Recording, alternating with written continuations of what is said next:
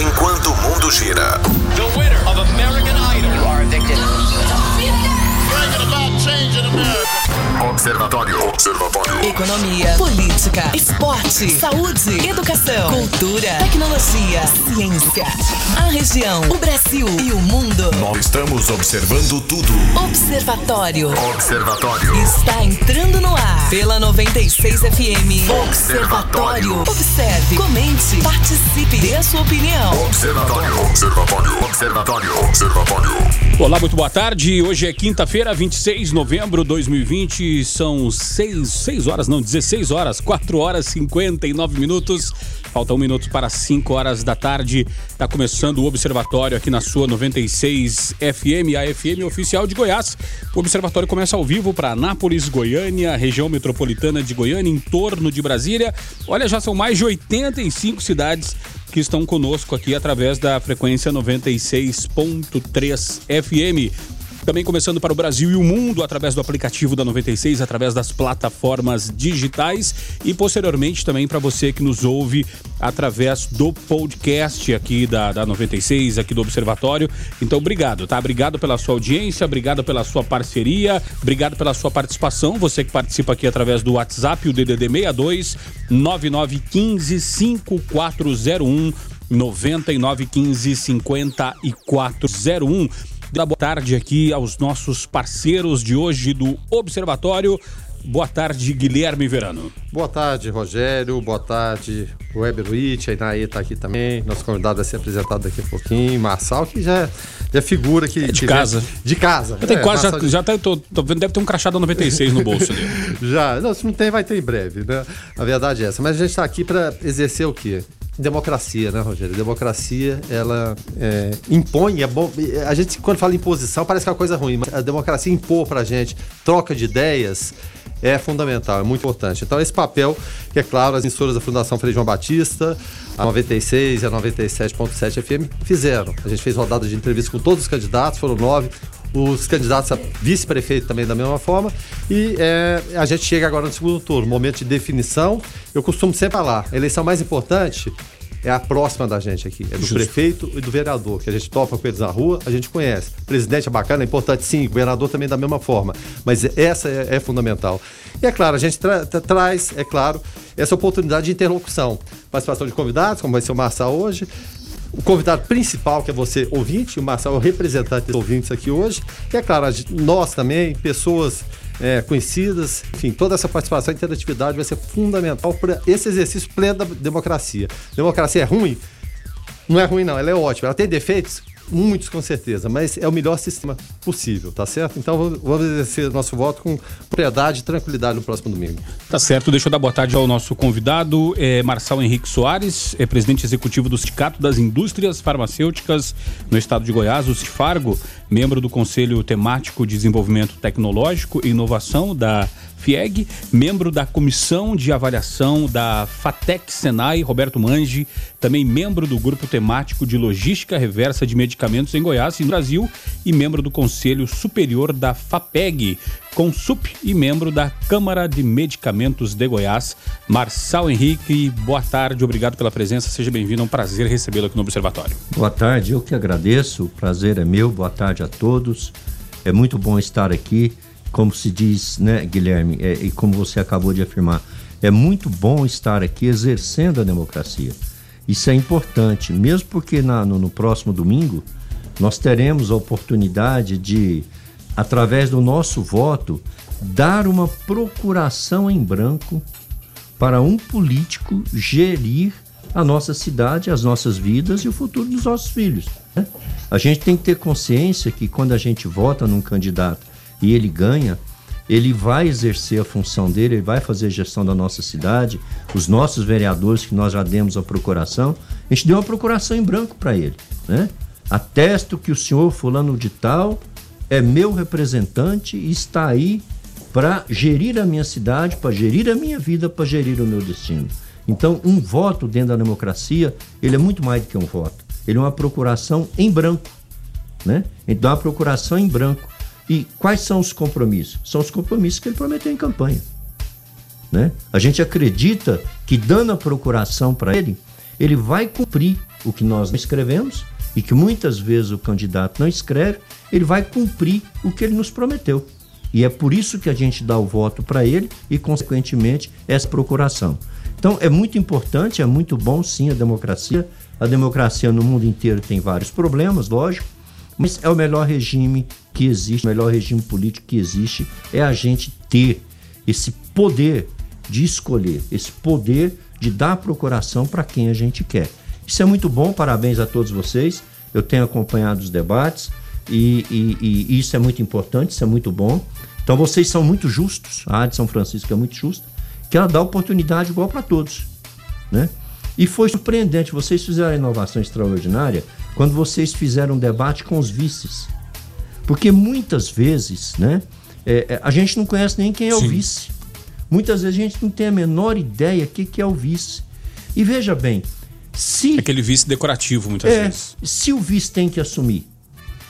E, e acontece muito. Né? Acontece demais. Vocês viram quantos é, eleitos não, não vão poder assumir, né? Por vários motivos, inclusive por morte. Vocês estão vendo o risco do Maguito lá, lá em Goiânia. E quem é o vice? Se o prefeito sair, se o prefeito tiver um problema, se ele renunciar, se ele for caçado, quem que é o vice? Então vocês no, nos deram a oportunidade de ver o que, que os vices pensam né? E não só o prefeito. Então Bacana. isso foi muito bom, foi uma inovação sensacional. Vocês estão de parabéns. Tá certo, deixa eu dar boa tarde também ao nosso produtor, o jornalista Weber Witt. Boa tarde, Weber. Rogério, muito boa tarde para o nosso convidado, Guilherme Verano e ouvintes. Muito obrigado pela audiência de sempre. Já estamos aqui, já pode mandar sua dúvida, sua pergunta. Que hoje temos um convidado aqui que sabe muito de Anápolis. Se você tiver dúvida, mande que nós vamos responder. 9915-5401 é o WhatsApp aqui do Observatório para você participar. O Observatório já está no ar, vem com a gente. Você está no Observatório da 96 FM. Observatório. São 5 horas 9 minutos. Esse é o Observatório aqui na sua 96 FM, a FM oficial de Goiás. O ouvinte pode participar aqui através do 9915-5401 e nos ajudar a fazer o observatório. Você deve ter visto aí as, as expectativas, as nossas chamadas, eh, que hoje teríamos aqui a presença de um dos candidatos à Prefeitura de Anápolis, o atual prefeito e candidato à reeleição, Roberto Naves, do partido do PP, do Partido Progressista. O espaço está aberto aqui até às 6h20. O candidato é, é, chegou a informação que não viria e agora a sua assessoria de comunicação é, nos mandou um comunicado que é o seguinte: a assessoria de comunicação informa que o prefeito Roberto Naves entrou na tarde de hoje em isolamento domiciliar com a sua esposa Vivian e uma de suas filhas, que apresentou sintoma que ontem é, apresentou ontem sintomas relacionados à Covid-19. Na tarde de hoje, o prefeito também apresenta sintomas e está sendo consultado por um médico nesse momento. Por isso, não poderá participar da entrevista aqui na Rádio 96 FM.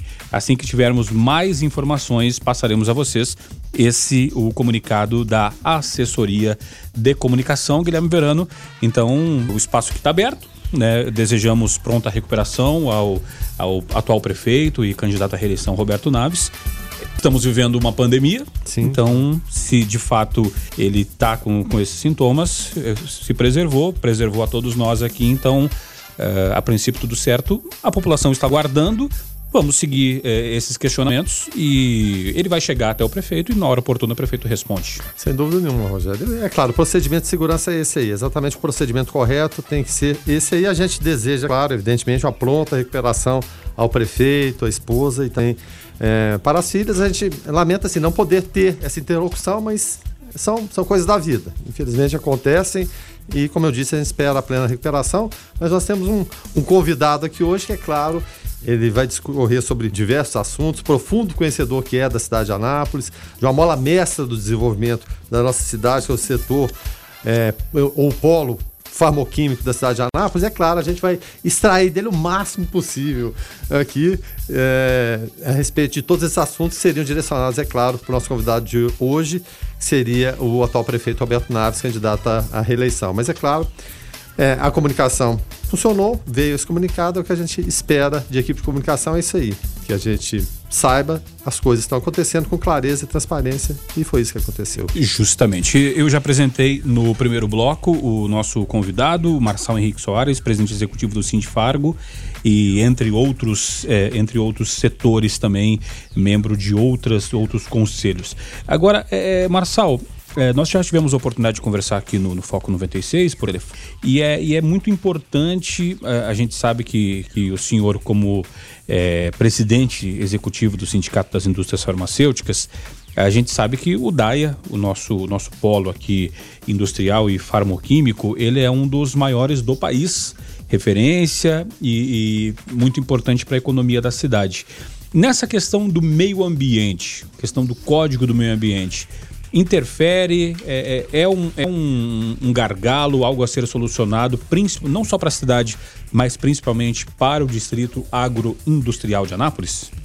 Perfeitamente. Rogério, em primeiro lugar eu quero, eu peço a Deus e desejo ao Roberto Naves e toda a sua família que, que realmente os testes deem todos negativos, que seja um simples resfriado. Mas se pegar o Covid, eu realmente torço e espero que, que seja passageiro, que seja rápido e que não tenha nenhuma grande consequência. Olha, Rogério, o, o, o, os códigos da cidade, né? seja o, plano diretor, que é um código, seja o código sanitário, o código de meio ambiente e tantos outros códigos, são as leis que regem, que, que regulamenta as questões ambientais da cidade. O nosso código é de 99, é um código antigo, um código que quando foi lançado já tinha uma série de, de, de problemas, e em março de 2019, depois de muito trabalho, que inclusive eu comandei esse trabalho junto com a Secretaria do Meio Ambiente, junto com outras organizações civis, a CIA e, e sindicatos e tudo mais, nós reescrevemos, né, com a contratação de profissionais, é, reescrevemos o Código Ambiental. E ele foi protocolado junto ao prefeito em março de 2019. E ao contrário do Código Sanitário, que nós também é, é, trabalhamos e foi sancionado, o Código do Meio Ambiente até hoje não andou. Então eu queria saber do nosso prefeito onde é que esse código está, onde que ele parou, onde que ele está travado. Porque para você tirar um alvará, para você tirar uma licença, para você ter respostas, para você ter transparência, dentro dessa questão de alvarás, de licenciamentos, é o código que é a lei mestra da cidade que comanda tudo. E ele está totalmente parado há mais de um ano e meio. Mas, mas agora, é, até para a gente entender um pouco mais o, o, fluxo, vendo por parte do empresariado, é, Marçal, é, o poder da caneta, até como diz o presidente Bolsonaro, fala, eu tenho a caneta com tinta. Mesmo seja uma bica. É, e se orgulha de ser uma é, Marçal, essa, essa caneta, é, quem tem o poder de, de, dar essa canetada é o prefeito ou também o poder é, legislativo ali, vereadores, o presidente da Câmara também podem, poderiam pressionar e fazer não, algo? Não. Não, Rogério, é, é, é, bom, é, ótima pergunta, Rogério, é bom esclarecer a população. É, é, é, um projeto de lei que veio do Executivo para o Legislativo. Então, os nossos vereadores, o nosso Poder Legislativo. Já fizeram a sua parte? Não fizeram ainda. Ah, não fizeram. Primeiro, o, o prefeito tem que passar pelas burocracias internas dele, que eu realmente não sei bem quais são, para depois encaminhar para o Legislativo, para a nossa Câmara. E a nossa Câmara, a exemplo do que fizeram com o Código Sanitário, fizeram audiências públicas, conversaram com a população, deu oportunidade para todo mundo, e eu tenho certeza que os nossos vereadores vão fazer a mesma coisa. Essa é a natureza deles. Eles vão ter que, que aprovar esse código para que o prefeito sancione.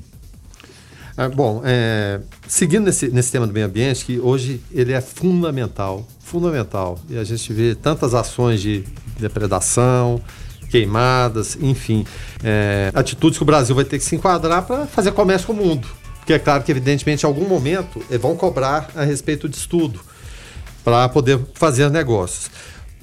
Ainda dentro do tema meio ambiente, é, e uma questão que muita gente se incomoda: produção de água, né? programa de água aqui em Anápolis e as informações que o próprio Marçal trouxe para a gente, a água de Anápolis é produzida principalmente, e é claro que a gente sabe por nascentes e córregos, e é uma água de boa, muito boa qualidade. Então, antes da gente falar até da própria Secretaria do Meio Ambiente, eu queria que ele desse uma pincelada rápida aí a respeito do tema de produção de água, programa Pro Água, e também que isso é fundamental, proteção das nascentes é, de água, para depois a gente falar especificamente da Secretaria de Meio Ambiente. Marcelo, aproveitando o tempo maior que a gente tem agora. É, Guilherme, é, é a, a, os diretores da, da, da, da, Secretaria Municipal do Meio Ambiente, o Antônio Zaek, todo o time, toda a equipe, eles foram convidados para apresentar, para concorrer à apresentação de, de, de um programa de, de sustentabilidade com água. E eles escreveram o programa Proágua. Isso foi lançado em 2017, esse programa Proágua. Para nossa grande surpresa, em 2019, esse programa foi premiado em Washington, nos Estados Unidos. Olha só. Foram só cinco cidades de, dos mais de 5 mil municípios do Brasil, foram cinco cidades escolhidas, e um deles foi Anápolis. E foi premiado pelo Banco Mundial como um programa importante para o Brasil, para o mundo inteiro. E a pergunta que eu queria fazer a todos os candidatos, ao nosso ex-prefeito, nosso atual prefeito, por quê? Né? Aliás, esse programa já virou lei. A, a, os nossos vereadores já aprovaram uma lei desse programa. Eu queria saber por que, que não foram aplicados recursos. Recursos financeiros, recursos econômicos, recursos de importância, de transparência para esse programa. Porque esse programa, Guilherme, Rogério o, e, e Weber, esse programa ele trata exatamente da preservação das nascentes, da volta da água da chuva para o nosso subsolo, para depois voltar nas nascentes e nos alimentar. Ele trata disso, ele tem. Eu li o programa e, e, e ele é sensacional, ele é fantástico. Já tive a oportunidade de levar o Antônio Zaek em várias apresentações, inclusive no DAIA, Sim. inclusive na Codego, levar a apresentação desse programa. Então, esse, esse projeto, esse projeto para a água é importantíssimo, ele precisa ser valorizado, ele precisa receber recursos. A Secretaria do Meio Ambiente tem trabalhado com parcerias público-privada, né? empresas que, que fazem colaborações, mas tem que ter a parte da, da, do setor público. Às vezes não basta somente, né? Não, não basta. Uhum. Não basta. Você tem que ter recursos alocados a ele é, sem contingenciamento, né, Rogério? Uhum. Não adianta também você alocar um recurso e depois contingenciar. Sim. Então, precisa, ele precisa de carinho, ele precisa de atenção, porque nós estamos falando do futuro e do crescimento da nossa cidade, que é a questão da água. Você está no Observatório da 96 FM. Observatório. 5 horas 27 minutos. Esse é o Observatório aqui na sua 96 FM, a FM oficial de Goiás. Hoje é quinta-feira, 26 de novembro de 2020. O ouvinte pode participar aqui através do 9915-5401. Para você que ligou o rádio e achou que ia estar ouvindo o prefeito Roberto Naves, o prefeito não pôde vir, eh, nos encaminhou um comunicado. Ele eh, está em isolamento domiciliar, junto com a sua esposa Vivian, e uma de suas filhas apresentou ontem sintomas relacionados à Covid e já está sendo atendido por, por um médico e nós desejamos pronta recuperação ao candidato à reeleição e atual prefeito Roberto Naves. Estamos recebendo aqui hoje no Observatório, além de Rogério Fernandes, Guilherme Verano, Weber Witt e o ouvinte, uh, Marçal Henrique Soares, presidente executivo do Sindifargo das Indústrias Farmacêuticas no estado de Goiás. Nesse primeiro bloco, Guilherme Verano, ouvintes, Weber, eh, Marçal, nós tratávamos a respeito da questão do meio ambiente, é, código do meio ambiente, produção de água, programa Pro Água. E aí, Guilherme Verano, tem muitas questões relacionadas a esse assunto, afinal de contas, é um capital é, que nós precisamos manter, preservar a questão da água e até porque ela envolve não só a questão comercial como a questão, a questão humanitária, Guilherme Verano. É, exatamente, questão humanitária, o, o Rogério. E sem água ninguém vive. É claro, exatamente. alimento também da mesma forma, mas a água é mais premente. Alimento, a gente fica 30, às vezes 40 dias, depois você morre. A água, você fica dois, três dias, já era. É um tempo muito curto. E o Brasil sempre é tido como o quê? Manancial de águas, né, de as maiores reservas do mundo. A gente sabe que o Canadá tem uma equivalência tão grande quanto o Brasil, mas enfim. Vamos falar de, de, de proteção de nascentes. E Anápolis é, é de várias nascentes do, do Brasil. Está tá no, no, centro, né? No centro do Brasil. E daqui saem muitas nascentes. Vamos falar um pouquinho da proteção dessas nascentes, uma, uma da importância disso e de que forma você é, é, imagina que seria o padrão ideal. É claro que é difícil a gente chegar no padrão ideal, mas um padrão aceitável dentro da conjuntura que a gente tem hoje. Guilherme, o, o, o, as bacias hidrográficas de Anápolis são abastecidas pelo rio Piancó, Anicuns e Capivari. Esses riachos são formados por nascentes. Né? Nós estamos a mil metros de altitude, nós não temos nenhum grande rio que corta a nossa cidade. Então, Você falou, são riachos, aí todo mundo, ah, um riacho, um córregozinho. É o assim, rebo mas- d'água, né? é, é, realmente é, é igual o Amazonas, né? Ele começa com um reguinho d'água, né? É, Uma- exatamente. com uma mina, né? Então é isso que a gente tem que prestar atenção. Dentro da nossa cidade, da área metropolitana, nós temos mais de 200 nascentes. Algumas foram muito bem cuidadas, como alguns parques, o exemplo do Parque Ipiranga, né? Que preservam a nascente. Mas não precisa disso. Nós não precisamos fazer parque para tudo quanto é nascente. Nós temos que cuidar das nossas nascentes. Tirar o lixo, cercar, identificar. Entendeu? Nós precisamos fazer isso. Isso não seria tão caro. Né? Eu tive a oportunidade de fazer isso. Eu e o Dilon, há uns 5, 7 anos atrás, nós tivemos a oportunidade de recuperar algumas nascentes. Guilherme, quando nós chegamos lá, Rogério, você não vai acreditar. Na nascente tinha mato, tinha sofá velho, esqueleto de cachorro, Pneu nem fala. né? fogão velho, pneu nem se fala, né? E a água brotando, aquela água cristalina pura, brotando no meio dessa bagunça toda, é, é, é, a, a- a erosão tomando conta das nascentes. Então, assim, tem mais de 200 nascentes? Gente, não dá para fazer. Então, vamos fazer o seguinte, vamos fazer 10 nascentes? Vamos cuidar de 10 por ano? Acho que 10 por ano é um número bastante conveniente. Não dá para você fazer 10 parques por ano. Mas dá para você preservar 10 nascentes por ano. Se você fizer isso, né, em, 3, em 3 anos você vai ter 30. Em, em 10 anos você vai ter 100 nascentes preservadas. Né? E conscientizar a população. É, é isso que eu ia falar, até desculpa te, te interromper. O, o papel da educação ambiental da cidadania também, né, Mas, mas assim, ó, mas é, é, fazendo uma continha aqui, fazendo um balanço, custo-benefício é, do que do que do, do- do tanto que pode, do tanto que vale isso e do tanto que a gente pode perder caso isso cabe, é, vendo esse cenário que o, o Marçal trouxe aqui para nós agora. Fazer o parque fica caro e também não é garantia que vai ser preservado, porque se o problema é justamente esse que o Verano falou, a questão do. A- a parceria do é, cidadão, que A questão do cidadão que se esse sofá tá porque alguém jogou. Ele não chegou lá, não chegou lá sozinho, não chegou lá voando. Ok. É, será que não, não, não seria mais fácil fazer algo como se fosse um plano diretor, por exemplo, é, algum programa, cercar esse espaço e colocar um, um- um vigilante lá, colocar um segurança? Não seria uma, uma questão é, mais rápida e, enquanto isso, em paralelo, fazer um trabalho de conscientização da população? Não poderia ser um, um paliativo, Marcelo? Exa- exatamente, Rogério. Isso nem é paliativo, sabia? Porque se você reflorestar todas essas nascentes, tá? Você já está preservando elas. Se você cercar e conscientizar a vizinhança, tá feito o trabalho. Não precisa mais do que isso. E quanto será que custa reflorestar? Plantar árvores nas nascentes, árvores tipo nativas, né? E, e- e- conscientizar a vizinhança. Você poderia até nomear fiscais. Você poderia até pegar pe- eh, aposentados, a gente estava conversando sobre aposentados, Sim. é mesmo? E pode pegar aposentados, coloca uma, uma camiseta nele, fiscal de nascente, dá uma cesta básica por mês para ele, para ele vigiar a nascente. Todo mundo que vai lá jogar o lixo, ele vai lá, conversa, não deixa. Né? Nós encontramos nascente que o pessoal estava jogando lixo de construção. Quer dizer, estava matando a nascente. Né? E se isso acontecer, gente, nós vamos ficar sem água. Esses problemas de água que nós temos hoje, que sempre falta água, todo ano falta água, ele vai piorar. E como é que a cidade vai crescer? Como é que nós vamos chegar em 550, 600 mil habitantes? Nunca. Né? A água, é, é- é- é, como você disse, Guilherme, a água é, é o, é o principal bem da, da sobrevivência, do crescimento econômico. Você precisa de água para as pessoas, para os animais, para a indústria, para o comércio, para o serviço.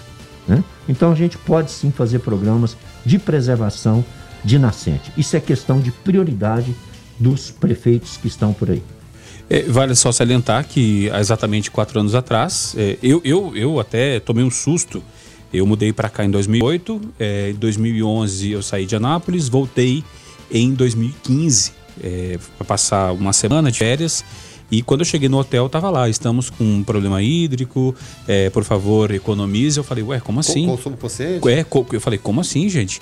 E, e um, ano e meio depois eu mudei para Anápolis, em 2016 de novo, metade de 2016, e que senti na pele. Morava num bairro extremo da cidade e cheguei a ficar 15 dias sem água lá. E aí, e isso foi tema na, na, eleição passada. Roberto falou que ia municipalizar a água, já esteve aqui, já explicou por que, que não deu. Renovaram com a Saniago e agora estamos nas mãos da Saniago que é, é, a promessa, Guilherme Verano, era que renovando ia liberar uma verba aí, 600 milhões de reais, ia se resolver. Até agora, até agora nada, né? E até nesse sentido, o Marçal, como você vê esse, esse marco regulatório? Né, de a, gente, de repente, ter oportunidade de outras empresas que não as públicas, estatais que a gente conhece. Muita gente tem o, o trauma da, da Enel, porque a gente tinha a Celg, e muita gente já com saudade da, da Celg. Como que a gente vai encontrar esse equilíbrio para fazer com que a máquina funcione, sendo ela pública ou sendo privada? De que forma a gente pode chegar no, no consenso que a população não seja prejudicada? Nossa, Guilherme, que ponto que você tocou, cara. Olha, o marco do saneamento no Brasil, ele traz a esperança de realmente resolver o problema do saneamento e da água no Brasil. E, e era necessário que houvesse mesmo? É, era necessário, né? Uhum. Durou aí um, um, debate de quase 20 anos. Imagina. E quase não saiu, né? Quase não saiu. Então, assim, no caso de Goiás, onde a Saniago, na cidade de Anápolis, ela tem 100% das outorgas de água. 100%. E por você ter uma outorga de água numa cidade como essa, é extremamente complexo, é extremamente difícil. Ela tem 100%. Ela tem um contrato assinado agora, não sei, me, me ajuda aí, Guilherme, não hum. sei se são 20 ou 30 anos. 30 anos de renovação. 30 anos de renovação. Isso significa que durante 30 anos, daqui para frente, 30 anos, nós estamos aí nas mãos da Saneago. O, o governador Ronaldo Caiado disse que vai privatizar, disse que vai vender ações da Saneago. Ele estava esperando resolver uma série de questões para colocar as ações na bolsa. Aí Olha, se, se, até interrompendo o senhor, se for fazer no padrão da CELG, a gente está lascado, né? Porque eh, tinha um rombo, cobriu-se o rombo, pagou e vendeu ela por menos do que foi pago de, de dívidas. Então, pois é, se mas... fazer um negócio desse também complica com a mas gente. Mas olha, Rogério, o problema da Saniaga é pior, porque o governador ele não quer vender os 100% da empresa, ele quer vender 49%. Quer dizer, o controle ainda permanecer com o Estado. Manter com 51% com todo o controle. Aí eu pergunto, quem, qual é o empresário que vai comprar 49% de um negócio onde ele não decide, onde ele não assina o cheque? Botar o dinheiro e, e, Você, como empresário, entraria no negócio desse? Jamais, jamais entraria. Vai, vai pagar para ser funcionário? É, vou pagar para ser funcionário. Então, é, é, um assunto que nós vamos ter que esperar ainda alguns anos para ver, Guilherme, se, se a gente vai ter uma privatização ou, ou, ou, ou uma economia mista aí, é, é, além da autarquia que é, nessa questão do saneamento e da água no estado de Goiás. É, esperar um, um tempo com relação é, para ver para ver essas questões. É, você você, assim como eu, deve estar pensando agora uma série de situações, uma série de questionamentos. Esses questionamentos poderiam estar sendo feitos ao prefeito eh, Roberto Naves, candidato à reeleição. Ele não pôde vir, eh, mas eh, aqui estamos fazendo essas, esses questionamentos. Se chegar até o prefeito, o prefeito quiser responder, afinal de contas, na sua casa tem internet, tem, tem telefone celular, por quiser mandar aqui, o espaço está aberto ao prefeito Roberto Naves. O Anderson por aqui trazendo uma denúncia sobre meio ambiente. Fala aí, Anderson. Ok. Boa tarde, boa tarde, tudo bem? Espero que sim. Estou aqui agora ouvindo a Rádio 96 FM e vocês estão falando justamente sobre preservação do meio ambiente e justamente da, das nascentes, né? Então eu estou aqui para fazer uma denúncia que eu já fui na delegacia, eu já fui na prefeitura no meio ambiente, infelizmente não obtive retorno até agora. Eu tenho uma denúncia é, de uma nascente, ela nasce aqui em Anápolis, ela está sendo a mais ou menos 200 metros, uns 300 metros dela tem um esgoto, jogando no esgoto 24 horas por dia. Eu tenho vídeos, eu tenho fotos, eu tenho localização também. Estou aqui à disposição para a gente poder resolver isso aí. Obrigado, até mais. Valeu, Anderson. Obrigado pela tua participação. O Anderson fala que essa nascente, ela, ele mandou os vídeos aqui, inclusive o Weber falou. Essa nascente nasce no Bambuzal, eh, lá em cima, e a mais ou menos 400 metros ele, ele, narra aqui os vídeos, né? Tem esse esgoto sendo jogado 24 horas, esse córrego deságua no córrego das Antas e passa pela rodoviária e segue sentido ao Lírios do Campo e deságua no rio Corumbá. Nos ajude, por favor. A nascente fica próxima aos motéis Santorini e Vila Romana. e o esgoto próximo à Avenida Ferroviária, sentido Arco Verde. É, fala que tem a localização, está à disposição é, para levar quem quiser lá para conferir. Então tá aí. A, a- a população está preocupada. Agora basta o, o poder público fazer a sua parte, Marcelo. É, exatamente aí, Rogério, que nos leva ao próximo tempo, né? O, pró- o próximo tema que é o, o Guilherme que a gente estava conversando, a estruturação da Secretaria, Secretaria do do Meio Meio Ambiente. Né? Anderson, parabéns, cara. Sou seu fã. Você exerceu o seu direito cidadão, você denunciou, é isso que a gente espera de todo mundo. Você não foi atendido, não desista. Se você não foi atendido na prefeitura, vai no Ministério Público do Meio Ambiente, denuncia no Ministério Público do Meio Ambiente. O que, que acontece com a nossa Secretaria do Meio Ambiente? Quando eu estive lá o ano passado e tive a oportunidade de ver, de conversar e tudo mais, eu recebi da doutora Sandra Garbellini, que é a nossa procuradora do Ministério Público do Meio Ambiente, uma intimação que ela fez ao nosso prefeito para reestruturar a nível de equipamentos e a nível de recursos humanos a nossa Secretaria Municipal do Meio Ambiente. Ela estava, não, não vou afirmar que ainda está, mas ela estava esquecida pelas gestões municipais há décadas. Ela foi acabando. Não tem fiscal, não tem carro, não tinha computador, não tinha equipamento, não tinha gente para trabalhar. Um, um efetivo pequenininho para uma cidade de 400 mil habitantes, desse tamanho. Então o Anderson tem razão. Né? Essa falta de estruturação, essa falta de capacidade não de competência, que lá tem gente competente, mas essa falta de capacidade da secretaria é que proporciona isso acontecer. Porque se ela tivesse estrutura, Guilherme, você concorda comigo? Que do momento que o Anderson fez a denúncia, eles já iriam lá e resolveriam o problema? E, e agradeceriam assim muito ao É, Anderson. Por- porque muitas vezes o, o, público ele não está em todos os lugares. Então É. é. é a cidadania que a gente falou, que o Anderson fez é fundamental. Todo gestor tinha que agra- agradecer pessoas como o Anderson, que fizeram, e ele fez de uma maneira educada, expondo o problema, documentando, ou seja, facilitando todo o processo. É, eu, eu até, até pensando aqui, vendo a denúncia do Anderson e vendo é, o, o que vocês estão trazendo, a análise dos senhores, é, dentro do. Eu fico pensando, será que não tem um espaço aí para aparecer uma, uma entidade de um terceiro setor? Porque a gente sabe que o terceiro setor vem para fazer o que geralmente o poder público não consegue.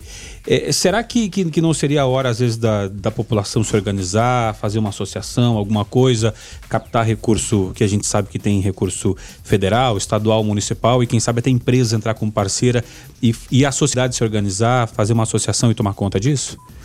Depois do intervalo, Marcelo Henrique e Guilherme Vando trazem essa, essa a sua análise, a sua resposta com relação a isso. Observe, comente, participe. Observatório. 5 horas 46 minutos, esse é o Observatório aqui na sua 96 FM, a FM oficial de Goiás. O ouvinte que quiser participar, participa conosco aqui através do 9915-5401. Guilherme Verano, eu sou muito feliz de, de fazer esse programa, trabalhar aqui com vocês. Mas que coisa porque- boa, é, né? não, sou, sou, sou feliz demais porque nós temos os melhores ouvintes, parceiros que engrandecem o debate, a discussão. É, ora concordam, ora discordam, mas é, estão sempre conosco, isso é o mais importante. E temos parceiros, convidados de um, um altíssimo gabarito, como hoje, por exemplo, o, o Marçal Henrique, presidente do eh, presidente executivo do Sindicato das Indústrias Farmacêuticas do Estado de Goiás, o Sindfargo, tratando a respeito de diversas questões aqui eh, de interesse da cidade.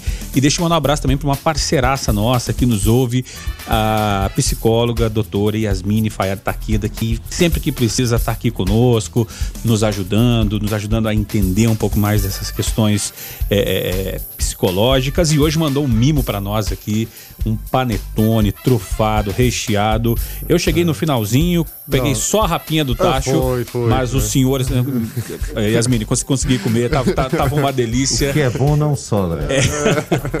Mas uh, o Weber, a Inaê, o Verano lá já se deliciaram antes de mim e, e obrigado, obrigado pelo carinho e estamos juntos, Yasmine. Não, puxa vida, que delicadeza, Yasmin, né? Que coisa boa você ter é, os profissionais que, que frequentam aqui, o cidadão comum também, Rogério. Eles trazem tanto carinho pra gente e um feedback tão, tão positivo. E nem, nem sempre concordando, às vezes Sim. discordando também, mas sempre com muito respeito. É o que a gente estava falando com o Marçal. Como a democracia é importante, Rogério. Interlocução, não é imposição de ideias. A minha ideia é melhor que a sua. De repente pode até ser, às vezes até pelo diálogo você convence a outra pessoa. Mas esse carinho, ca- carinho que a Yasmin tem, tem com a gente aqui é muito importante, a gente fica muito agradecido, mas o Rogério comeu tudo, viu, Yasmin? Não sobrou nada. A verdade é essa dos fatos. E posso mandar um outro abraço aqui? Por favor, futuro parceiro nosso? O Ayrton do curso Meta, ele enviou o áudio, os textos né, que a gente elaborou já estão aprovados, tá? Então o Ayrton, o curso Meta, ele vai ser parceiro do Foco e do Observatório. E o, tá? curso, e o curso Meta, Guilherme Verano, eu posso falar porque eu admiro demais o pessoal do curso Meta. É, são, olha, o pessoal que mais aprova aí para concurso é o curso Meta. O pessoal lá é faca na caveira. Não, e o ano que vem, Rogério, só para você ter ideia, são mais de 50 mil vagas de concurso. Então, se você quiser sair do lugar comum e ir para o lugar onde você vai ter essa possibilidade real de aprovação, você vai, vai conhecer isso ao, ao longo da programação, nos programas Foco e Observatório, mas fica um abraço aí pro Hélio e obrigado por acreditar na força da mídia, principalmente no rádio. Tá certo. Deixa eu mandar um abraço aqui também pro José Antônio de Urzedo. Ele mandou uma pergunta eh, pro Roberto Naves, eh, prefeito e candidato à reeleição.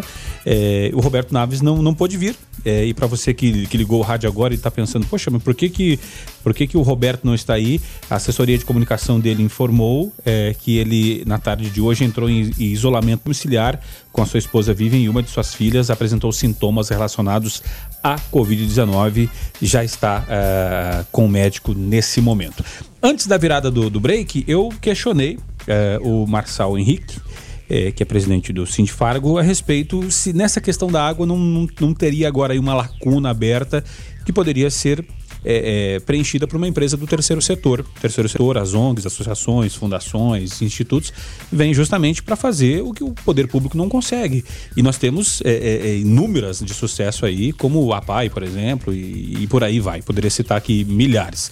É, será que, não, que, que não, não, não tem uma lacuna aberta aí para alguém se organizar e fazer isso de forma profissional, sem ser amadora, Marcelo? Rogério, é, é muito pertinente essa colocação sua, mas nós temos uma, uma questão legal, né? Como eu disse antes, a outorga de água, de toda a água que nasce, que passa pela cidade de Anápolis, pertence a Saniago. Então, assim, se houver a possibilidade de contratar alguém para fazer esse trabalho, essa iniciativa não pode vir do poder público. Ele estaria até quebrando a outorga, quebrando um contrato. Essa iniciativa ela seria muito bem-vinda, né? Se partisse da Saniago. Ela pode, ela tem todo o direito e, e eu digo até obrigação, né? E até deve, de ter, deve ter até verba separada para isso, né? É, e, e- e, na verdade, a- a- o que, que a Saniago faz? A Saniago vende o serviço, coleta, tratamento e distribuição de água. Ela não vende água, porque a água é um, b- é um bem público universal. Ninguém vende água, né? No Brasil, ele vende o serviço, serviço de coleta, tratamento e distribuição da água. Se um dia faltar água, ela não vai ter serviço para fazer, ela não vai ter o que vender.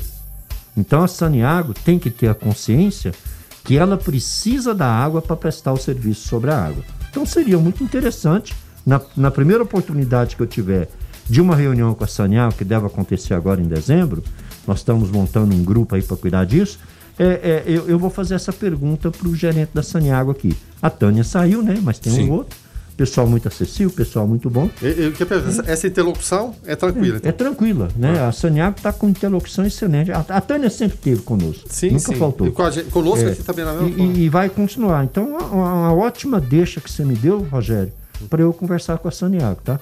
Muito bom, muito obrigado. Tá O certo. Rogério pode mudar o, o- o rumo do setor de água aqui em Anápolis, enfim. Tá certo, são 5 horas e 52 minutos e uma outra questão bastante, é, é, bastante pertinente, até que seria um dos temas tratados aqui com é, Roberto Naves, candidato à reeleição, a questão do pós-pandemia. Esse ano de 2020, um ano atípico para muitos perdidos, para perdido, para outros a questão de é, é, uma possibilidade de se reinventar. E aí tem a questão de- dessa retomada do crescimento econômico na cidade, a questão da empregabilidade.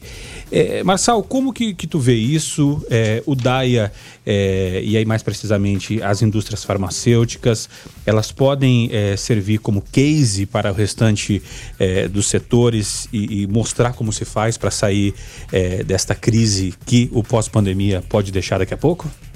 Muito obrigado, Rogério, por tocar no- exatamente no setor para o qual eu trabalho. É, nós sabemos que esse- esse tema, né, a pandemia, desorganizou a economia e, e- e complicou muito a vida dos- das pessoas menos favorecidas. Né? perderam emprego, né? foram para o isolamento, houve dispensa, os micro e pequenos empresários tiveram que fechar suas empresas e Anápolis também não ficou imune. Anápolis também teve uma economia bastante desorganizada. Então eu queria perguntar ao, ao prefeito Roberto Naves se ele eleito, qual é o plano dele? Qual é o plano do prefeito Roberto Naves para dar uma retomada no crescimento na cidade de Anápolis, para proteger os nossos micro e pequenos empresários, né? para proteger a nossa população, aqueles que estão desempregados. Porque, Rogério, Guilherme, a partir de janeiro nós não vamos ter mais auxílio emergencial. A não ser que o Congresso brasileiro aprove isso aí. E o que né? está dando uma baita de uma É, aquecida na economia. tá, é, exatamente. Nós estamos aí empregando gente por causa desse auxílio emergencial. Se isso não acontecer, como é que vai ficar a população menos favorecida de Anápolis? Vai continuar no desemprego? Como é que vai ficar o nosso microempresário? Aquele cara que tem um uma lanchonetezinha, aquele cara que tem um restaurantezinho pequenininho, aquele cara que tem uma serralheria pequenininha.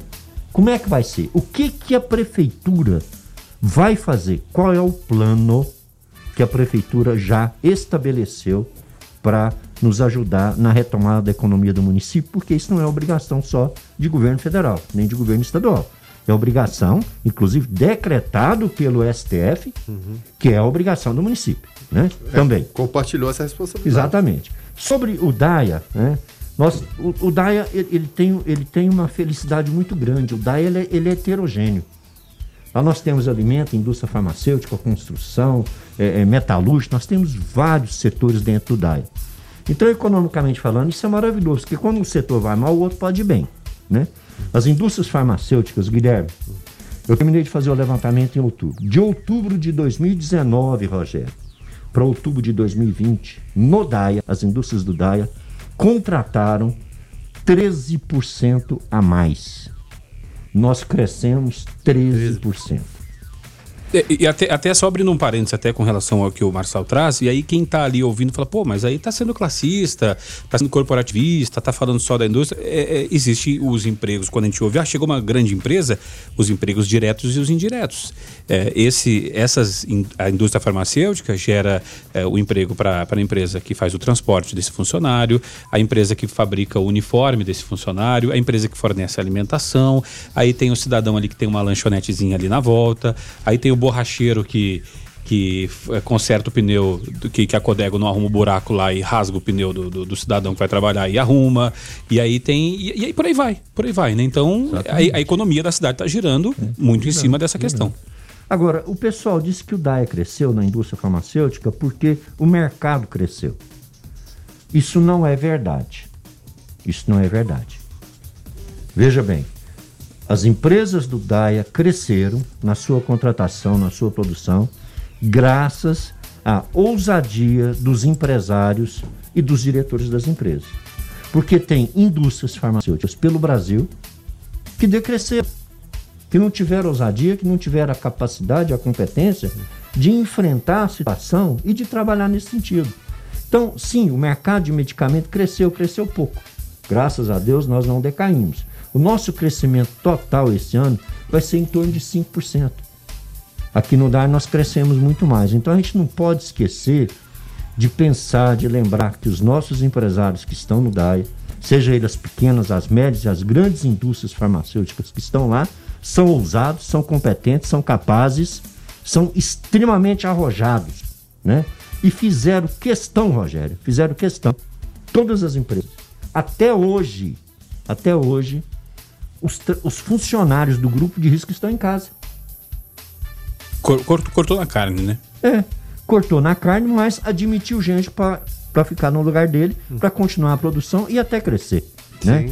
E graças a Deus, graças a Deus, graças a essa gestão, graças aos nossos RHs, com todas as suas competências, os nossos departamento médico, nós não tivemos dos 12.600 trabalhadores diretos que nós temos em Anápolis, dos 14 mil que nós temos no estado de Goiás, nenhum trabalhador de nossas indústrias faleceu pelo problema da Covid. Olha só. Nenhum deles. Não tinha essa informação, não, mano. Ou seja, nós cuidamos muito bem dos nossos trabalhadores.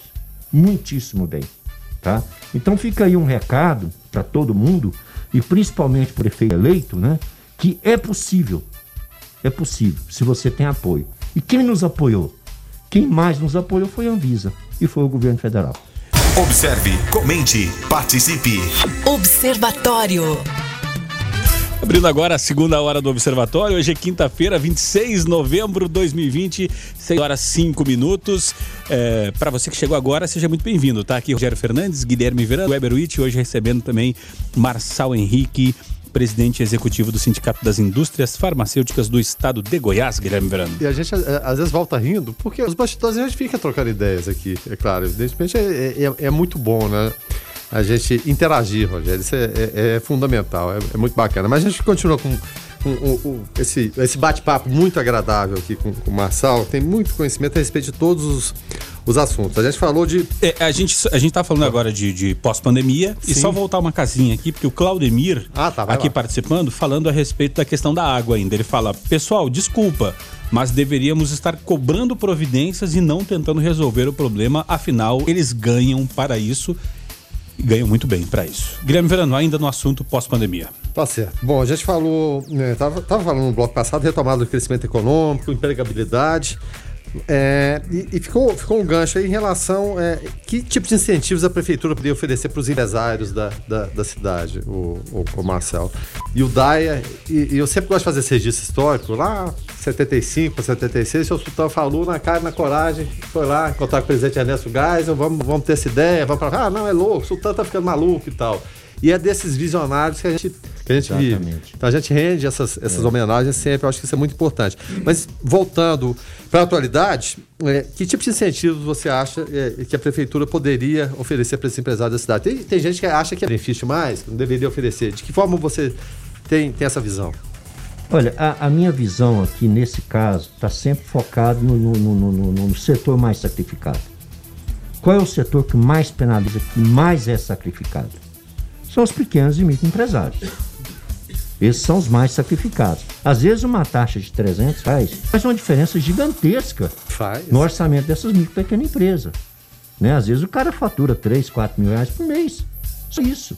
10% do faturamento. É 10% do faturamento dele, é um absurdo. Então eu acho que, que teria que ter sido feito um plano, teria que ter sido conversado com a sociedade a respeito do que, que a prefeitura vai poder fazer. Qual o incentivo que ela vai poder dar para manter as micro e pequenas empresas, para que o cara não fique inadimplente, porque ele não pagou a taxa, né? para que ele não seja multado e para que a abertura de novas empresas, pelo menos num determinado período, ele seja isentado dessas taxas. É, E, e- e é importante isso que o Marcel coloca, porque a questão é o seguinte: a atividade econômica vai acontecer.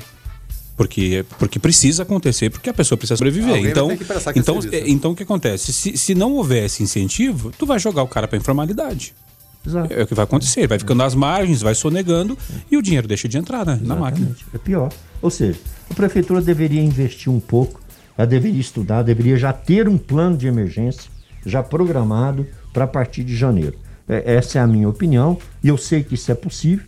O micro pequeno empresário, o cara que tem uma lojinha, ele paga a, a- a plaquinha que ele coloca na parede da loja.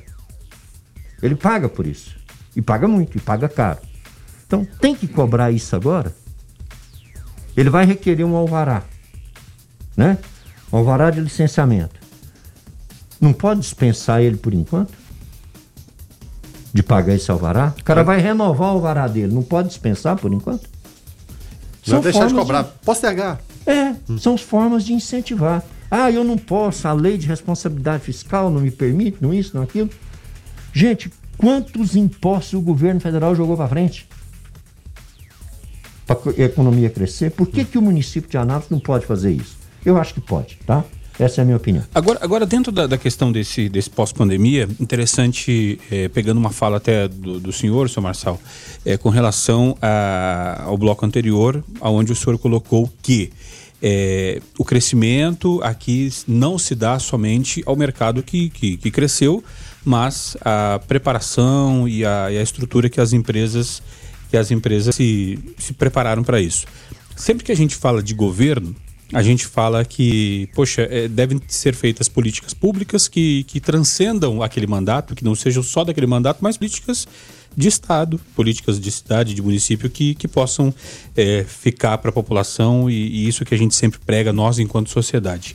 É, eu queria que o senhor falasse um pouco para nós a respeito de como que, que, que a indústria farmacêutica, é, para poder estar tá preparada agora, ela se, ela se prepara. Não, não, não é agora. Isso requer um planejamento que foi feito lá atrás, às vezes um ano antes, às vezes um semestre antes, e de que forma que o governo poderia aprender a administração pública com é, cases de sucesso como esse que nós temos aqui em Anápolis.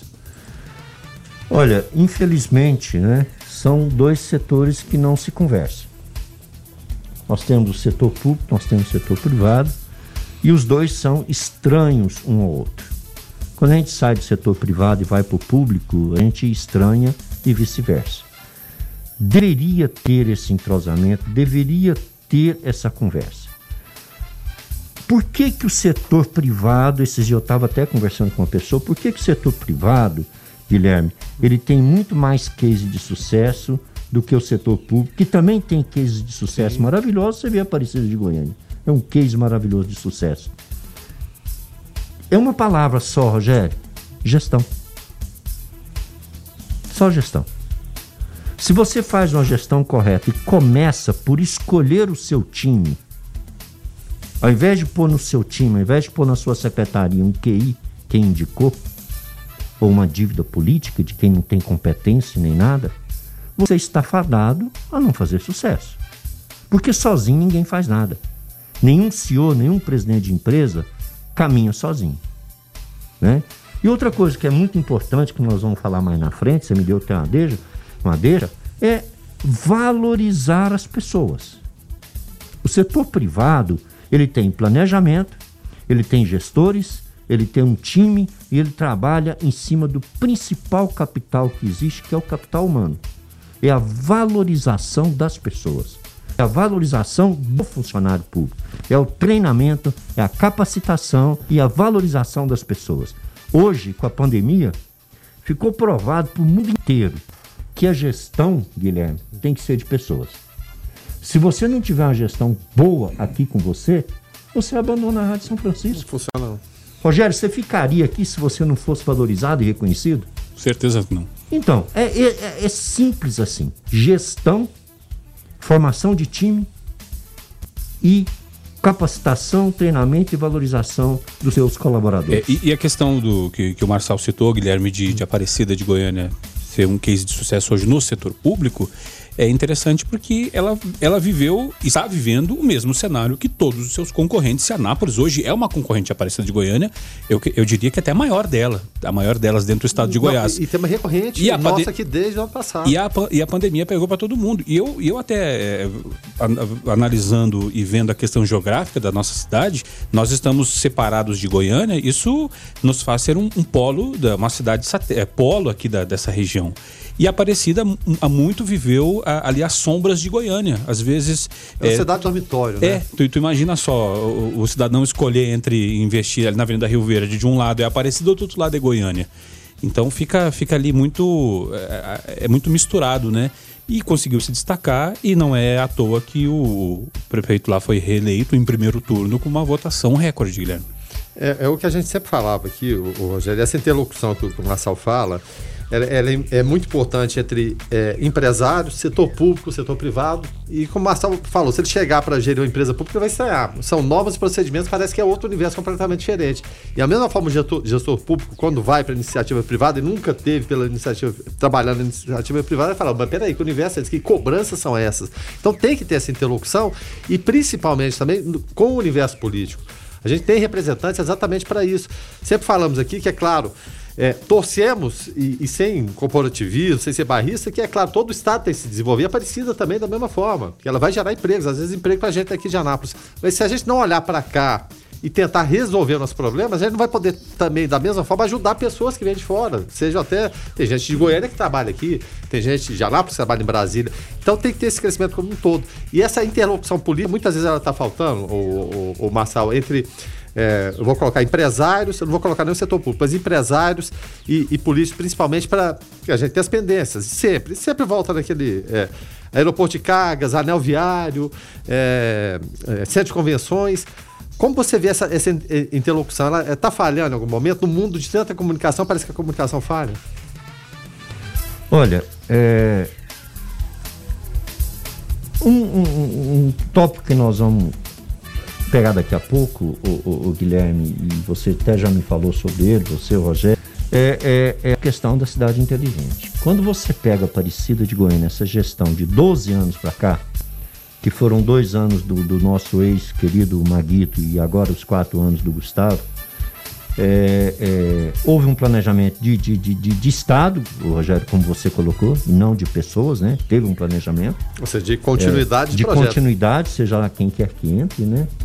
E, e, e- e houve principalmente o, o- o principal o principal meio de você crescer, de você ter uma cidade inteligente é a comunicação com a sociedade. Então, Guilherme, você tem toda a razão. Essa comunicação tem faltado. E ela tem que acontecer de uma forma oficial, de uma forma estruturada, né? A sociedade, seja ela o empresário, seja ela o, o- o funcionário público, seja ela o trabalhador, tem que ter diálogo com o setor público. Tem que ter. Sem esse diálogo, você nunca vai ter uma cidade inteligente, você nunca vai ser uma Aparecida de Goiânia. Um dos principais pilares que o Gustavo tem, daí os mais de 90% de voto, é essa comunicação com a sociedade de, um- de uma maneira geral. Porque é muito fácil você errar. É muito fácil você cometer um equívoco na sua gestão. Mas se você conversa com mais pessoas, se você conversa com a sociedade, se você conversa com o contribuinte, você pode ter ideias maravilhosas e cometer menos equívocos. Essa comunicação é importante, sim. Agora, Marcel, até com relação a, a essa questão, até para a gente poder fechar é, esse assunto aqui e voltar para o nosso quintal, eu questiono o seguinte: a gente não, não tem como, como negar a qualidade de gestão lá do, do, do gestor de Aparecida de Goiânia. E aqui nós vamos eh, amassando barro com relação a algumas pendências. Eu conversava essa semana com o José Aurélio Mendes, que já foi nosso parceiro aqui, comentarista, jornalista aqui no Observatório, e ele presta serviço para uma, uma indústria no Daia. E esta e ele falando que, que esse empresário é, é falando, relatando da dificuldade é, com relação à questão da energia, por exemplo, que a energia no DAIA, você tá lá, você sabe que não é, muito, não é lá muito confiável. E, e- e ele falando, olha, todos que me perguntam se podem vir para cá e investir dinheiro, ele diz que não recomenda. Ele fala, olha, não- aqui não dá, porque o, por parte do governo do estado não há fiscalização com relação a essa questão, a Enel não resolve e o, o governo do estado não fiscaliza, enfim. Será que falta aí a mão eh, pesada do governador Ronaldo Caiado para resolver essa questão? Olha, a, a, a mão pesada que está faltando aí é da gestão municipal. Porque a questão de energia né, elétrica no DAIA, na cidade de Anápolis, ela, ela é um problema recorrente de décadas. Isso não aconteceu agora no governo Ronaldo Caiado. Isso vem de vários governos, de vários anos. né? Igual a gente pega o exemplo do, do- do apagão do Amapá, Exatamente. é- ninguém resolveu. O governo nenhum, nem É. de direita, de esquerda, nenhum Não, não resolve. Então, não é, não é um problema de gestão, é um problema de Estado mesmo, de município. Então, é, é, durante essas últimas décadas, eu, eu me atrevo a dizer durante os 15, 20 últimos anos, faltou gestão municipal, faltou mão pesada do nosso gestor municipal para resolver nossos problemas. Todos os problemas, aliás. Faltou. Por que, que a Aparecida resolve? Por que, que tem outra cidade que resolve? Por que, que Camboriú é aquela cidade maravilhosa? Porque tem gestão. É simples, é só isso. Né? Então, assim, é, é, gente, para você ter crescimento econômico, você tem um tripé. Seja no setor privado, seja no setor público. Primeiro e mais importante, recursos humanos. Gente, capacidade, treinada, formada. Segundo, recurso energético. E o Brasil é o, é o país do mundo que mais tem energia limpa. E o terceiro é água. Sem gente, sem energia e sem água, você não tem cidades e você não tem negócio e você não tem empresa. Então, o que, que tem no DAIA? No DAIA nós temos recursos humanos. Senai, SESI, faculdades, universidades, todo mundo empenhado em formar e capacitar pessoas. Então, está bem encaminhado. Agora, água, parece, tive inclusive ontem na Codego, parece que vai ser resolvido. Depende muito da Saneago. E agora energia. Quando é que vão resolver o nosso problema de energia? Tinha uma promessa de 2021, parece que já passou para 2022. Eu não sei, né? Não sei como é que isso vai ser resolvido. Eu realmente não sei, não posso nem falar mal ou falar bem dos nossos gestores. Eu não sei qual tem sido a atuação do nosso Roberto Naves nessa questão de energia elétrica. Eu não sei como tem sido a atuação dele. Tá? O, o ouvinte até participa aqui, o Emerson Pinto, falando: olha, ouvindo o bate-papo, olha, acrescentaram uma subestação de energia da Enel. Isso deve ter desafogado a energia do Daia, no Daia e fala que ainda é o gargalo aqui, a participação do Emerson. Observe, comente, participe. Observatório. 6 horas 26 minutos, esse é o Observatório, aqui na sua 96 FM, a FM oficial de Goiás. Hoje recebendo Marçal Henrique Soares, presidente executivo do Sindicato das Indústrias Farmacêuticas no estado de Goiás, eh, trazendo várias questões aqui, Guilherme Verano, ouvintes, Weber, eh, dentre elas várias seriam para o prefeito Roberto Naves, que seria o nosso entrevistado aqui hoje, porém é, o prefeito não pôde vir, a sua assessoria nos comunicou. O prefeito entrou na tarde de hoje em isolamento domiciliar com a sua esposa, Vivian, e uma das filhas que apresentou ontem sintomas relacionados à Covid-19. É, ele já foi consultado por um médico agora à tarde e nós aqui é, do Observatório da Rádio 96 da, da, da Fundação Frei João Batista Vogel desejamos uma pronta recuperação ao prefeito Roberto Naves, candidato à reeleição, e também sua família, sua esposa e sua filha. Guilherme Verano, nós tratávamos no bloco anterior, aliás, desde o início do programa, a respeito eh, de uma série de questões eh, muito pertinentes à nossa cidade. Eh, afinal de contas, domingo já é eleição, né? É segundo turno. Falamos de meio ambiente, código do meio ambiente, produção de água e programa Pro Água. Falamos também a respeito de proteção das nascentes, com relação à estrutura e recursos. E na questão do pós-pandemia, uh, da retomada do crescimento, oferta de incentivos e tem um outro ponto, Guilherme, muito sensível, que é, nessa questão do pós-pandemia, o retorno às aulas, Guilherme. É exatamente, um dos mais sensíveis desde o início da, da, da pandemia e é apenas a gente não ter tido a, a, oportunidade de fazer essa pergunta ao prefeito Alberto Naves, é claro, a, a, pergunta a gente faz aqui e deixa, é claro, evidentemente, a possibilidade de uma posterior resposta, mas a gente tem que fazer, né? Mesmo porque nós já tivemos, Rogério, é, várias liberações de atividades que antes estavam proibidas, inclusive reuniões e festas para várias pessoas, respeitando, né, a gente coloca entre aspas, a, a, as normas sanitárias. Né? Os níveis de internação estão sendo reduzidos em nossa cidade. Por quê? E essa pergunta é, que não quer calar, porque as aulas ainda não foram liberadas quando elas seriam liberadas. As escolas municipais possuem estrutura para voltar às aulas obedecendo às regras sanitárias? Então são perguntas que, que, que ficam aí. É claro, evidentemente, se a assessoria do, do prefeito quiser mandar essa resposta, há tempo ainda, mas fica aberto. Mas é uma, é, é uma pergunta fundamental, porque é um tema muito caro. E afinal, né, são as pessoas que a gente mais ama, são os nossos filhos. Né? De que forma haveria essa interlocução entre Estado, município, donos de escola, professores, diretores, pais de alunos, enfim. Mas fica a resposta, mas a gente parte para o próximo tema, mas a, a pergunta aí. Até com relação à questão aqui do, do pós-pandemia, eu vou trazer um questionamento aqui ao Marçal, é, até porque hoje é, especialistas que acompanham o desenvolvimento é, das vacinas contra a Covid passaram a reunir dúvidas sobre alguns pontos dos dados divulgados nessa semana pela farmacêutica uh, AstraZeneca, que tem parceria com a Universidade de Oxford, no Reino Unido. É, é, Marçal, eu te pergunto, é, é, tu como presidente executivo do Sindicato das Indústrias Farmacêuticas no estado de Goiás, de que forma, é, e não teria ninguém é, mais, é, mais capacitado para responder nesse momento, de que forma que a indústria farmacêutica brasileira vê essa questão da vacina? Interfere alguma coisa no nosso mercado? É, ter uma vacina, não ter, essa briga, quantas vacinas vão sair? De que forma que o mercado farmacêutico está vendo toda essa movimentação?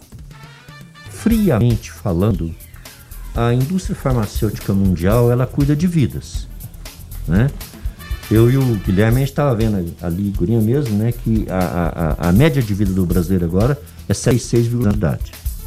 Isso, Rogério, acontece muito graças à medicina, graças aos produtos para a saúde, principalmente graças a medicamentos. Né?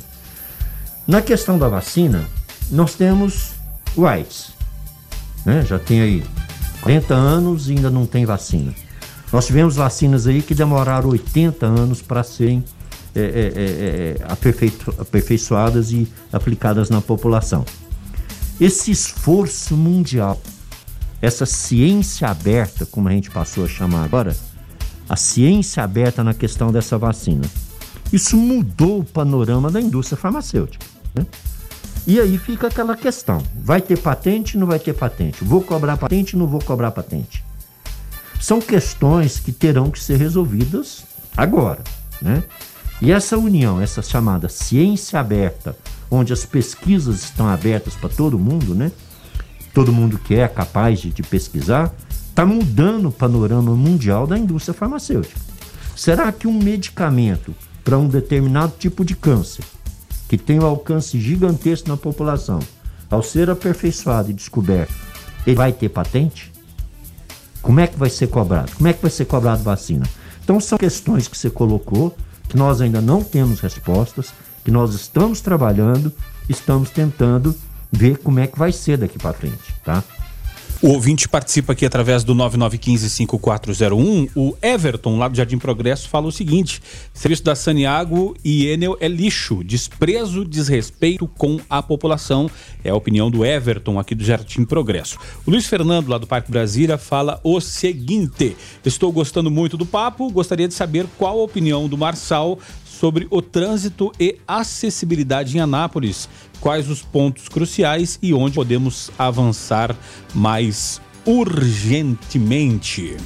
E ele até antecipa é, o, o, tema economia. Uma das questões seria exatamente isso aqui: mobilidade.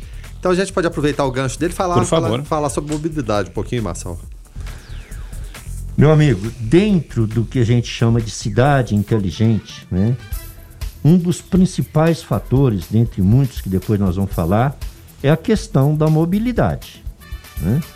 Olha, só te passar uma informação alarmante que nós já coletamos aqui. Segundo o Denatran, em 2019, Anápolis possuía né, é, uma das maiores, a terceira maior frota de veículos do estado. São 277 mil veículos. Carros, motos, ônibus, caminhões, etc. Goiânia, a segunda, a, a primeira, e Aparecida, a, a, a, a, a segunda. Né? Agora, se você pega essa quantidade, essa quantidade de veículos e divide pela população, Anápolis passa a ter o incrível número de 71,7% da população tem algum tipo de veículo. Né? Aparecida cai para 50% e Goiânia tem 80%. Ou seja, isso mostra que Anápolis é uma cidade muito rica, é um povo muito rico. E nós já temos seríssimos problemas de mobilidade. Seríssimos problemas. Nós temos congestionamentos, nós temos trânsito demorado, nós temos um número avançado de acidentes que precisa ser resolvido. E aí eu queria perguntar para o nosso, nosso possível prefeito como é que fica a nossa cidade daqui 15 anos, que tem a previsão que ela vai ter 550 mil habitantes. E se ela tiver 550 mil habitantes, preenchendo 51 mil lotes vazios que tem na cidade, né? Nós vamos ter 400 mil veículos. Você tem toda a razão. Vai ser um caos. Como é que você resolve o problema de mobilidade? Como você resolve isso? Você tem grandes especialistas, eu posso citar vários especialistas que fazem é a descentralização, né? Tirar é, é, é, o movimento comercial, o movimento industrial de uma determinada região e levar para uma nova, uma nova região. Você pode, por exemplo, ter um pequeno distrito industrial em, em, em, no bairro da Jaiara, que tem lá quase 150 mil habitantes. Então, o trabalhador, o pessoal da Jaiara, ele não precisa se locomover, atravessar a cidade inteirinha para ir trabalhar no DAIA. Você elimina o fluxo de veículo, dá mais conforto para o cidadão, que ele pode trabalhar no seu bairro, ele pode ir no shopping no seu bairro, ele pode ir no cinema no seu bairro, ele pode ir no médico no seu bairro. Então, não é só construir viadutos, não é só duplicar ruas. Você tem várias medidas que você pode adotar, tá? E você tem também um principal fator que em Anápolis a gente vê que, que não acontece, né? Até devido a essa grande quantidade de moto e de veículo, que é a questão do transporte coletivo. Um transporte coletivo eficiente, um transporte coletivo que cumpra horário, ciclovias. Meu Deus, por que que Anápolis não tem ciclovias? E sendo que temos uma onda agora de pessoal pedalando É. que Temos de grupo de ciclismo aqui em Anápolis. E saúde, né? Nós temos grupo de Justamente. motoqueiro, grupo de ciclista. Por que, que nós não temos ciclovias eficientes para o trabalhador que está no seu próprio bairro, deixa o carro dentro de casa e vai trabalhar de bicicleta? Então você tem várias opções colocadas por especialistas, mas me parece que na cidade de Anápolis isso não está sendo planejado, isso não está sendo pensado. Então você tem toda a razão. Sobre acessibilidade, é um outro assunto que a gente tocaria daqui a pouco dentro do tema da economia. Tudo isso tem influência na economia. Né? Tudo isso tem influência na economia. Você deixa de crescer, você deixa de trazer gente, você sacrifica quem mora na cidade. Acessibilidade, eu vou dizer para vocês, é uma vergonha. É uma vergonha. Os nossos ônibus não estão adaptados, o nosso transporte coletivo não está adaptado, sequer para cego, com colunas táteis, com mensagens táteis para as pessoas que são cegas. Nós não temos acessibilidade para cadeirante, nem para pessoas que usam muleta. Nós não temos calçadas e nós não temos faixas sonoras. Ou seja, Anápolis não é uma cidade que tem acessibilidade para as pessoas com deficiência e muito menos para idosos. A população chegando a 76,6 anos de idade, daqui 20 anos, quantos idosos estarão em Anápolis? Como é que esse povo vai ter? Como é que ele vai se mover? Porque você não pode pensar, Guilherme, só na pessoa com deficiência. Não. Você tem que pensar no idoso, você tem que pensar na gestante, você tem que pensar na criança. Nós não temos. Nós temos verbas, não sei se vocês sabem, nós temos verbas que vêm das multas, né? Que teria que ser aplicada na educação e conscientização de trânsito. Vocês já viram isso aqui em Anápolis? Complicado. Complicada essa questão. É, até com essa questão de, de acessibilidade, é, me chama a atenção porque o Luiz Fernando, que é de Londrina, no Paraná, eu já morei, eu falo que morei em Maringá porque é mais bonito, mas eu morava em Sarandi, que é do ladinho. E, e Maringá é, é mais, é mais ou menos o tamanho de Anápolis. É uma cidade referência no Brasil hoje com relação à acessibilidade. E isso já está discriminado na hora de você abrir uma empresa. Você, ela tem que ser acessível, senão ela não tem alvará. Não tem então, conversa. Não tem conversa. Então, é, é, pessoal respeita muito a questão das rampas para cadeirantes, todas as calçadas respeitando o, o limite, e não é que cada um faz a sua calçada, ela tem que é, dar a mobilidade. Tem um padrão, um, né? É, um cadeirante aqui, ele anda em cima da calçada, daqui a pouco tem um degrau para andar na outra, daqui a pouco tem que descer, daqui a pouco tem um terreno baldio, enfim. Então tem todo esse trabalho e não é de uma hora para outra, precisa, uma hora vai ter que começar a fazer, então que, se, que seja agora. O nosso querido vinte aqui, o Fábio, motorista de aplicativo do Vivian Park, falou o seguinte: eu só espero que esses especialistas, que o, que o Marcel falou, não sejam os mesmos que projetaram os nossos viadutos. É, há um empreendimento imobiliário no bairro de Lourdes e outro no Cerejeiras, que são condomínios verticais, e quando estiverem prontos com, e com muito mais famílias habitando essa região, o viaduto Ayrton Senna ficará intransitável. É, será que não há estudo de impacto de trânsito? É, né? Tudo isso o Luiz Fernando falando. E até com relação a isso, eu fico pensando, hoje, é, alguém que mora na região do Recanto do Sol, da grande Recanto do Sol, e, e trabalha no Daia, às vezes ele leva mais tempo para chegar do que quem mora em Goiânia e vir pro Daia. Às vezes é melhor contratar alguém Exatamente. que mora ali no, no Guanabara, em Goiânia, ele chega mais rápido do que quem, quem mora aqui. Então fica aí é, todas essas questões a serem resolvidas, Guilherme Verano. 96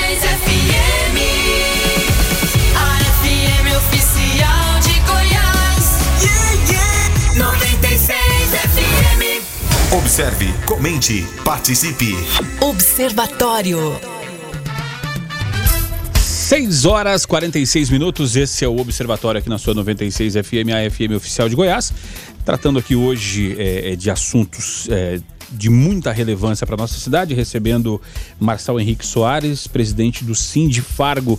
Guilherme Verano, e é interessante na questão econômica pensarmos a cidade, mas não a cidade pura e simples, a cidade de uma forma mais inteligente, Guilherme. É, e, principalmente a, a Anápolis sai desse, desse dilema, porque eu sempre falo aqui, não custa repetir, entre mais de 5.500 municípios, a Anápolis é um dos 70 maiores. Então a Anápolis já está naquela transição. E é, é, é muito boa aquela coisa do interior, do local e tudo, mas tem que ter essa, essa transição. E, e faz parte dessa transição, o, o Marçal, ah, uma cidade inteligente que possa, de repente, preservar o que é bom, que é essa coisa interiorana que a gente ainda tem, mas olhando o desenvolvimento que ele vem e vai atropelar em algum momento. De que forma fazer isso? Olha, é, é, é, um dos conceitos básicos de cidade inteligente, o primeiro deles, o que vem na frente, é realmente a participação da sociedade, Guilherme. Sem participação da sociedade, você não tem como transformar a sua cidade tradicional numa cidade inteligente. Porque quando a sociedade participa, quando o cidadão está ali ativo, opinando, oferecendo sugestões e tudo mais, ele está transmitindo para a gestão pública é, os, os, os, valores e os conceitos que ele tem. Que, que é importante toda a nossa É história, tem que ser preservada. importante. Você tem que preservar a sua história, você tem que preservar suas tradições, você tem que preservar a família. E quem vai falar isso não é o prefeito, não é um vereador. Quem vai falar isso é a sociedade, é o povo que vai ter voz, né? E dentro desse conceito aí, segundo os especialistas, é, tem alguns itens que são fundamentais, dentre outros, né? Primeiro, planejamento. Você tem que ter planejamento. E esse planejamento, né, Rogério, ele não pode ser de prefeito. Sim. Esse planejamento tem que ser de município. Né? Sai um prefeito, entra outro, entra ano, sai ano. O planejamento tem que ser cumprido, tem Mas- que ser revisto. Mas será que, será que nós teríamos é, é, maturidade política suficiente para falar, olha, eu vou fazer, eu vou sacrificar aqui, entre aspas, os meus quatro anos de mandato, fazer alguma coisa para servir de base para o outro se consagrar na frente, o meu concorrente político? Será que um dia nós teremos maturidade política para isso? Acredito que sim. O Brasil já tem várias cidades inteligentes. Nós temos um vizinho aqui, né? Aparecida, que nós já falamos sobre ela. 12 anos atrás, Aparecida estava super aquém de Anápolis. Muito atrás de Anápolis. E hoje está ultrapassando Anápolis, em todos os sentidos. Então, se você tiver planejamento, você tem que ter conectividade, tem que ter integração entre as pessoas. Foi perguntado aqui, você tem que ter acessibilidade, porque a população vai envelhecer, está envelhecendo. Você tem que ter uma economia planejada. Esse orçamento de 1 bilhão e 650 milhões de reais que foi colocado pela atual gestão na Câmara Municipal para ser aprovada, desse 1 bilhão e 600, você tem 1 bilhão e 400 de arrecadação. Gente, isso dá 4.230 reais per capita por ano. É uma cidade maravilhosamente rica. Raras são as cidades no Brasil que tem uma arrecadação desse nível. Então nós temos recurso financeiro, né?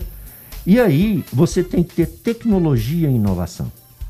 Eu estranhei no orçamento que foi colocado, porque para tecnologia, para inovação, o orçamento que foi colocado é de 3 milhões e 600 mil reais. Como é que você vai promover tecnologia, promover inovação dentro da cidade de Anápolis com 3 milhões de reais? E se a gente for olhar a grosso modo, tem cidade hoje em Balneário Camboriú, que é vista como a vale, o Vale do Silício brasileiro, que uma empresa investe muito mais do que isso. Exatamente. E por isso que, que hoje Então, eu- é- é- é- tem resultados extraordinários. A, empre- a- a cidade tem que ter sustentabilidade econômica, financeira, ambiental, social. Tem que ter mobilidade. Tem que ter digitalização da economia. Vocês sabem que 80 a 90% das empresas brasileiras não são digitalizadas. Isso é um absurdo. Se, se a sua empresa, a sua cidade não tem digitalização, você não vai ser competitivo. E a pandemia pôs isso à luz agora, né? Exatamente. Né? Tem que ter interatividade dentro da gestão. Olha, a gestão, toda ela tem que ser interativa. Tá? Toda ela. Você tem que ter eficiência e tudo isso é elaborado com a participação da sociedade. A sociedade tem que participar dessa elaboração e ela visa uma qualidade de vida melhor e uma cidade com um bom ambiente para negócios. Anápolis tem um bom ambiente para negócios? O empresário chega aqui, como é que ele é recebido? O cara que mora aqui quer investir. Como é que ele, quer- como é, que ele é recebido? Eu falo como é que ele é recebido pelos órgãos reguladores da cidade. Como é que ele é visto? Como é que ele é visto, recebido pela Secretaria de Indústria e Comércio, pela Secretaria de Saúde, pela Secretaria de Vigilância Sanitária, pela Secretaria de Meio Ambiente? como é que ele é visto? Como é que ele é recebido? Será que a vida dele é facilitada ou a vida dele é dificultada para que ele não tenha sucesso?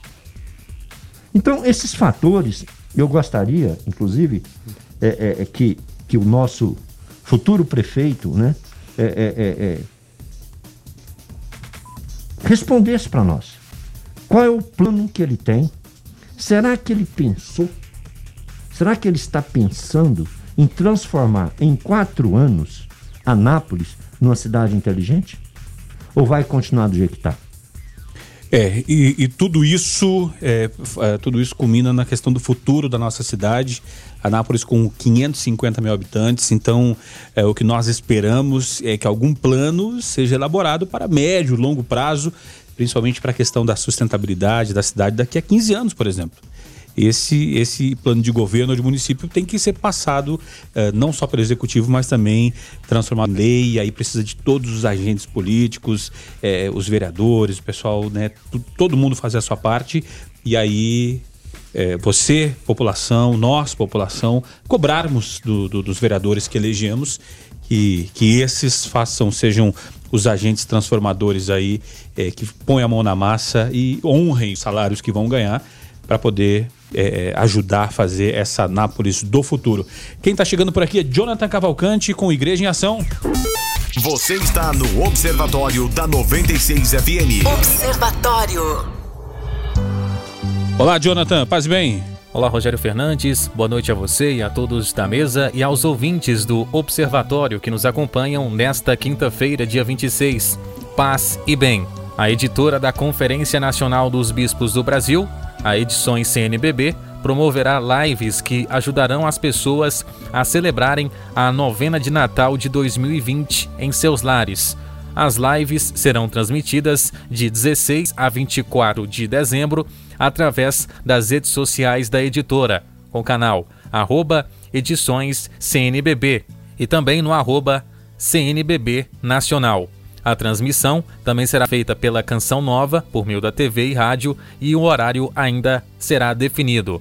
A novena de Natal de 2020 convida as comunidades a contemplar o primeiro pilar proposto nas diretrizes gerais da ação evangelizadora da Igreja no Brasil, a Palavra de Deus.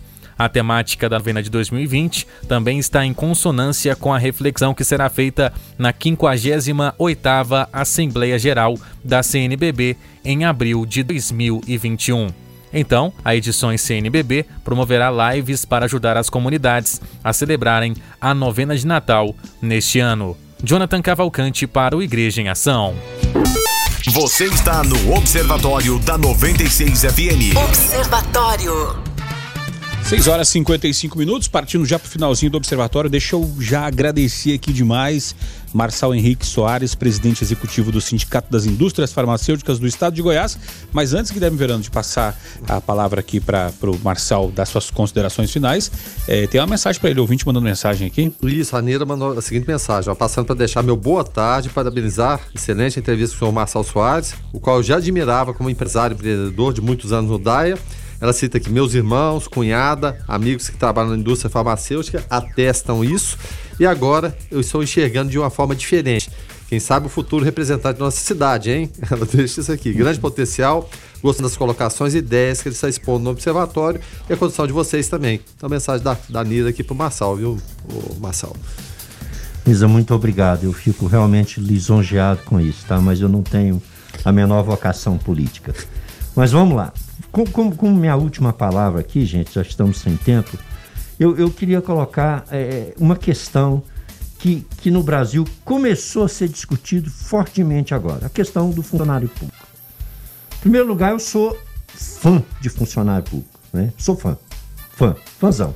Desses não são parasitas, é, na sua opinião. É, é, mas eu, eu, eu não quero falar do, do, do, que não é bom, quero falar do que é bom. que é bom. Né? Vamos falar do que é bom. É, o que, que, seria de nós se nós não tivéssemos os funcionários públicos? Né?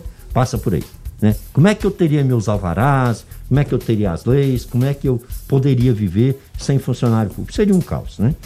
O governo ap apresentou a PEC 32 da reforma administrativa. Essa reforma administrativa, muito criticada, considerada por uns muito suave, por outros muito pesada, ela mexe muito com o funcionário público. ela tira privilégios, ela altera uma série de coisas.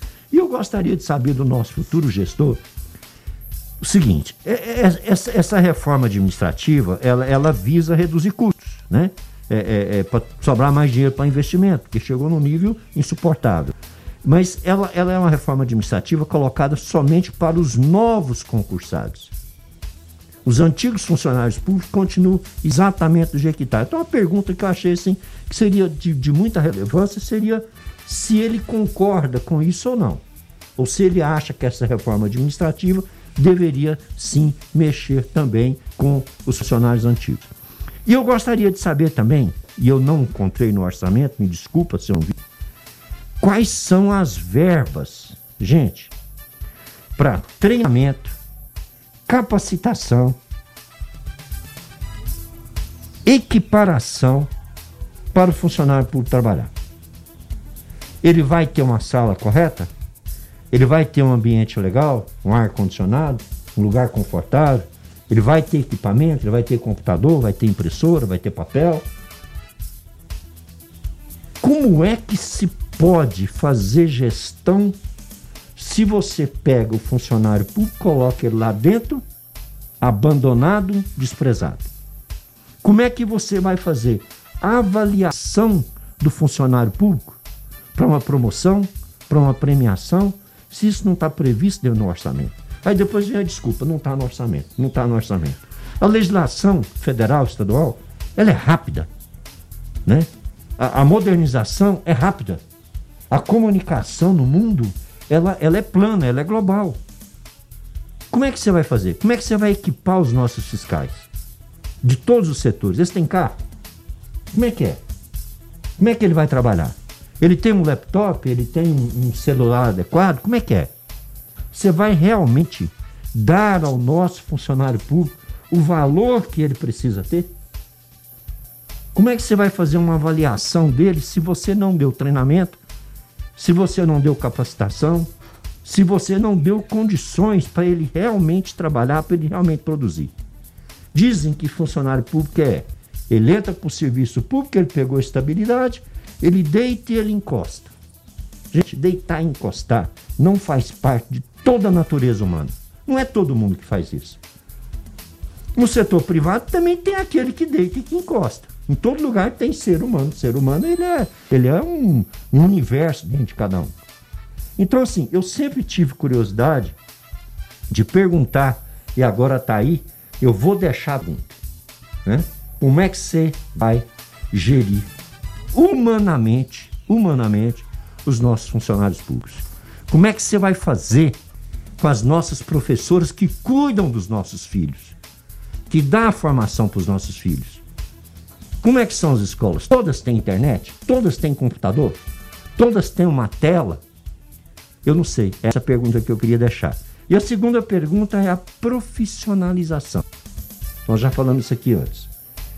Quem serão os nossos secretários? Serão profissionais competentes, entendidos de onde eles foram? Vai profissionalizar o segundo nível, o terceiro nível? Como será? Dentro de uma cidade inteligente, isso tem importância fundamental, gente. Muito obrigado. Tá certo, então, Marçal, muito obrigado, então, eh, pela gentileza, pelo bate-papo e até uma próxima. Guilherme Verano, até amanhã de manhã.